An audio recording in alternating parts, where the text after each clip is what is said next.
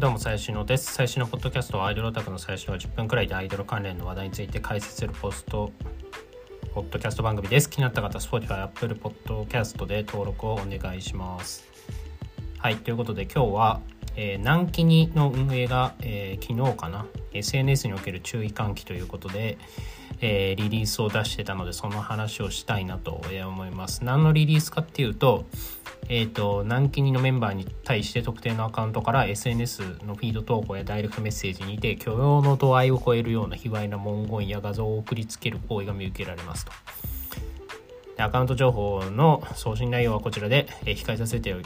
いただいておりますので、今後もこのような行為が続くようであれば、情報開示などの法的措置も含めてしかるべき対応を、えさせていただきますという、えツイートですね。まあ、セクハラの注意喚起ということで、まあ、これに関してはおそらく、あの西野さんっていうねメンバーの方がいらっしゃるんですけど、まあ、その子がよくこう下半身の画像が DM で送られてくるみたいなツイートもしてたりしたので、えー、まあ、そのことかなというふうに想像するんですが、まあ、あのアイドルのセクハラ問題について、えー、お話をさせていただきたいなというふうに思います。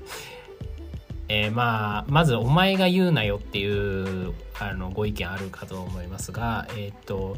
そうですね。まあ僕もじゃあセクハラをしていないかって言われるといやそんなことはないだろうと思うわけです。それは自覚があるということですね。うんまあありますと。であのー、まあ結論言っちゃうと本当に人によってこの辺は感じ方が違うというかまあもちろんねセクハラの定義っていうのは存在するんですよ。それは多分厚生労働省とかのサイトによればセクハラの定義載ってるんで、まあ、それ以上でも以下でもないんですけど、まあ、でも現実問題やっぱ感じ方の違いとかっていうのがあるわけですよね。その人によって。で俺がめちゃめちゃその、まあ、セクハラというかえー、そのオタクとアイドルの関係性見てて思うのは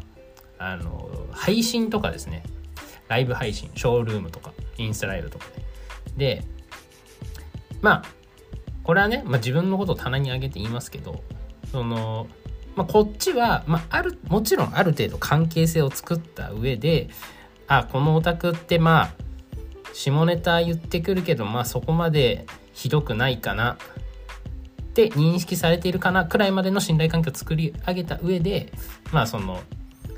ショールームとかで、まあ、たまにちょっと、ちょっとエロいコメントとかを、まあ SNS とかね、まあ配信かけてる SNS とかも含めて、まあやることは、まあ泣きにしもあらず。まああのね、最近はでももうやってないんですよ。で、なんでかっていうと、あの、そういうね、下ネタのコメントを僕がすると、とか、えー、周りのね、知ってる仲間がするわけじゃないですか。まあそれはなんかそういうノリみたいなのもある、あるじゃないですか。その仲間内の。えー、あると思いますと。なんだけど、そこに、やっぱ、知らんおっさんとかが 乗っかってくるわけですよね。で、これはまあライブ配信に限らずコメントとかもそうなんですけど、その、そういうコメントすると、あ、この子ってこういうこと言っていいんだって思われるリスクはあるなっていうのを認識してるから、もう最近はね、本当あんまコメントしないようにしてる。そもそも。リプとかも本当になんかそういうのやめ、なるべくやめるようにはしてます。なるべくですけど。あのというのもなんか、これ俺だけの問題じゃないというか、その、俺が言うことによって、えー、他のあんまり関係性がない人とか、えー、もうそういうこと言っちゃっていいんだって思われちゃうのは、まあ、アイドル本人にとってあんまり良くないなって。まあ、もちろん じゃあお前、お前、俺が言ってることがセクハラっ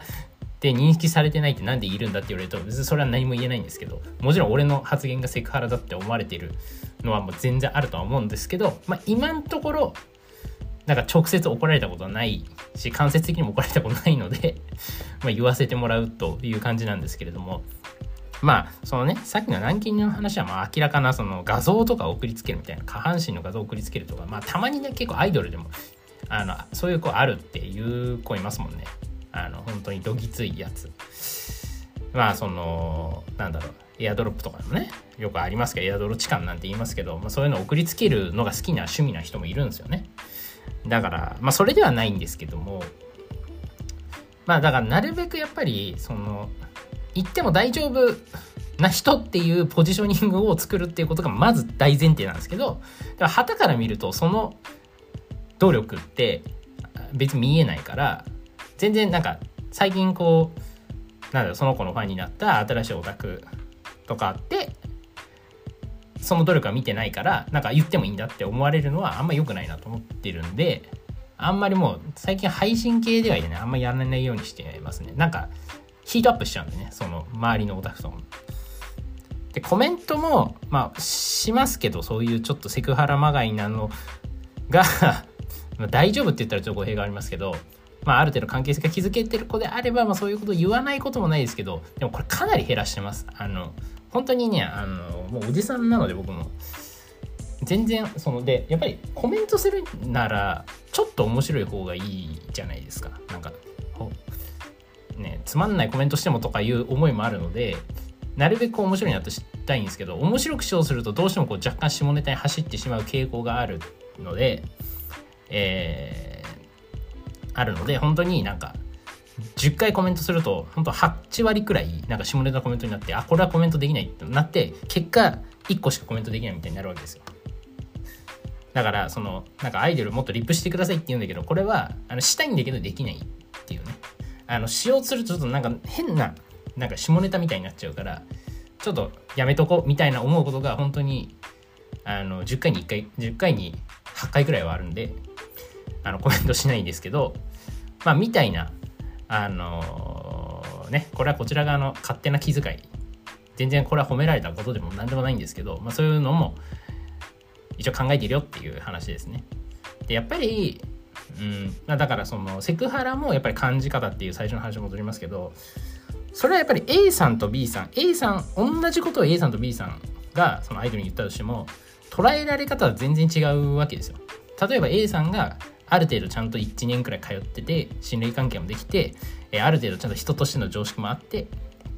関係性が築けてるっていうのであればたまに下ネタ言うくらいは全然許されると思うんですけどポットでのなんかファン歴1ヶ月みたいなでなんか不潔で常識もないおじさんとかがそういうこと言うとそれセクハラになりますこれはもうどうしようもない感じ方の問題なんでそうだからうんでそこがやっぱり分かってない人っていうのはいるんですよね。まあだからそのセクハラで捕まるというか捕まるというかそのよくね上場企業の社長とかでもなんかセクハラでこうね最近こう文春法とかに食らったりもしますけど結局なんか認識がないんですよね。そもそもだから別にセクハラをしようと思ってセクハラしてるわけではないですよね。そもそもそれがセクハラだということが認識してないっていうことがそもそもの問題なので、まあ、これ気づけないっていうどうしようもない問題なんですけどまあ、だからそのそうなるべく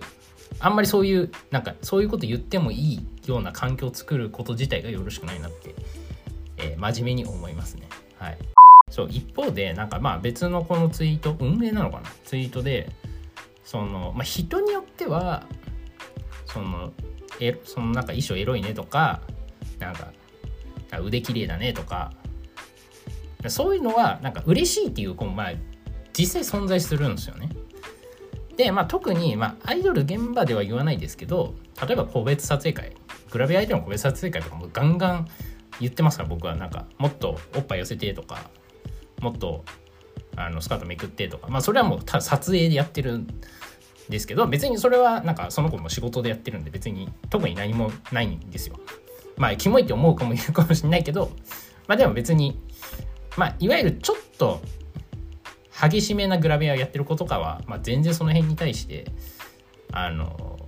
何も多分思ってないと思うんであの大丈夫なんですけど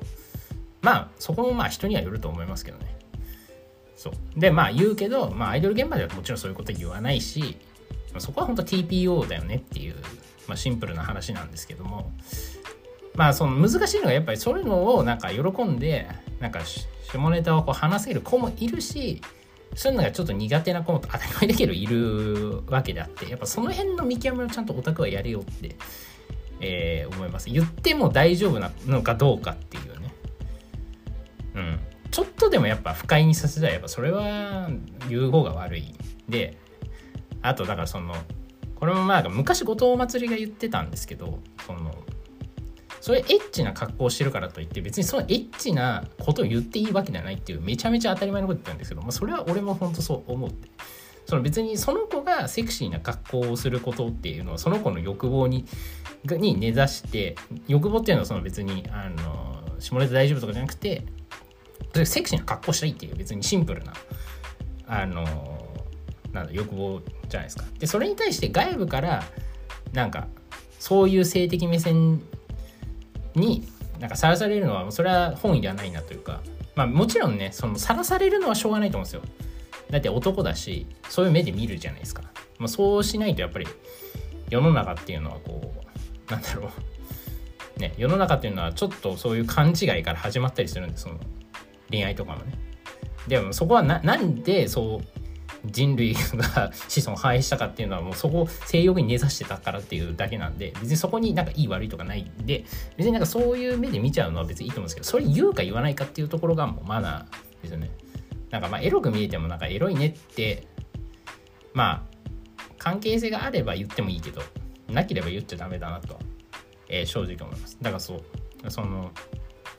ね、よく言うその痴漢されるような格好をする方が悪いみたいな意味わかんないことを言うやつはまあ本当にちょっとダメだなって、えー、思いますね。うん。それとお前の欲は完全に別だと。で、えー、それをや、だからそういうこと言うとか、まあ、やるのはもう絶対ダメだよ。触るとかそういうのはダメですけど、まあ、言うにしても、それはもうちゃんとわきまえないと言っても大丈夫かどうかはじゃないとやっぱりこういう今回のその軟禁な軟禁のやつはちょっと違うというかまあ露骨なやつだから普通に犯罪レベルだと思うんですけど違法行為だと思うんですけど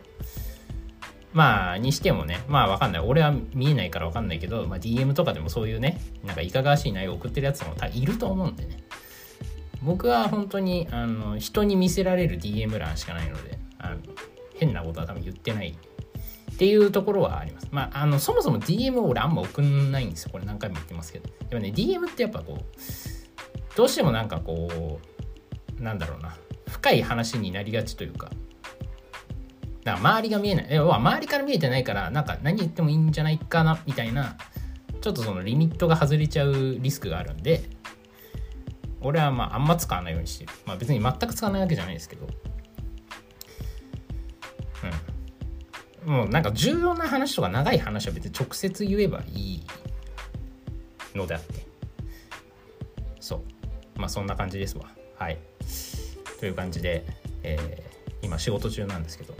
ちょっと息抜きにとってみました。はい終わります。